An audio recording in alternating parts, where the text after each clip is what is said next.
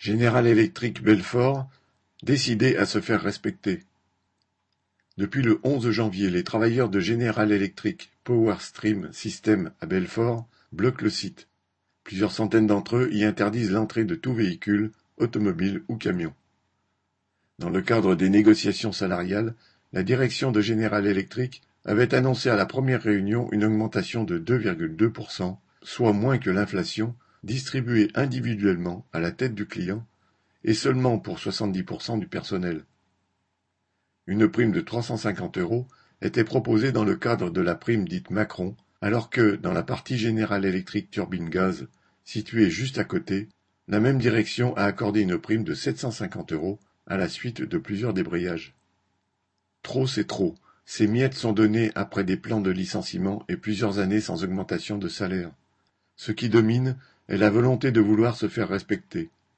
L'an dernier, la direction de General Electric Power avait octroyé une prime dite d'excellence de 1000 euros à la suite d'un précédent mouvement de grève.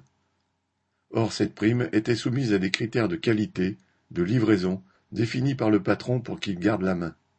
Et ce qui devait arriver arriva. Au lieu des 1000 euros promis, les travailleurs n'avaient eu que 300 euros.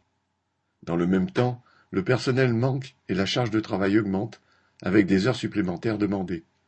Les travailleurs ont même eu droit pour cela à des félicitations du patron. Suite au blocage, la direction de General Electric a fait une deuxième proposition avec 2,5% d'augmentation générale, mais en supprimant toute prime, car le blocage de l'usine n'a pas été levé, ce qui lui coûterait cher. Le 18 janvier, la grève continuait, une nouvelle négociation était prévue. Le moral restait bon et plusieurs dizaines de travailleurs ont décidé d'aller faire pression en envahissant la salle de réunion. Les travailleurs sont bien décidés à se faire respecter et à obtenir satisfaction.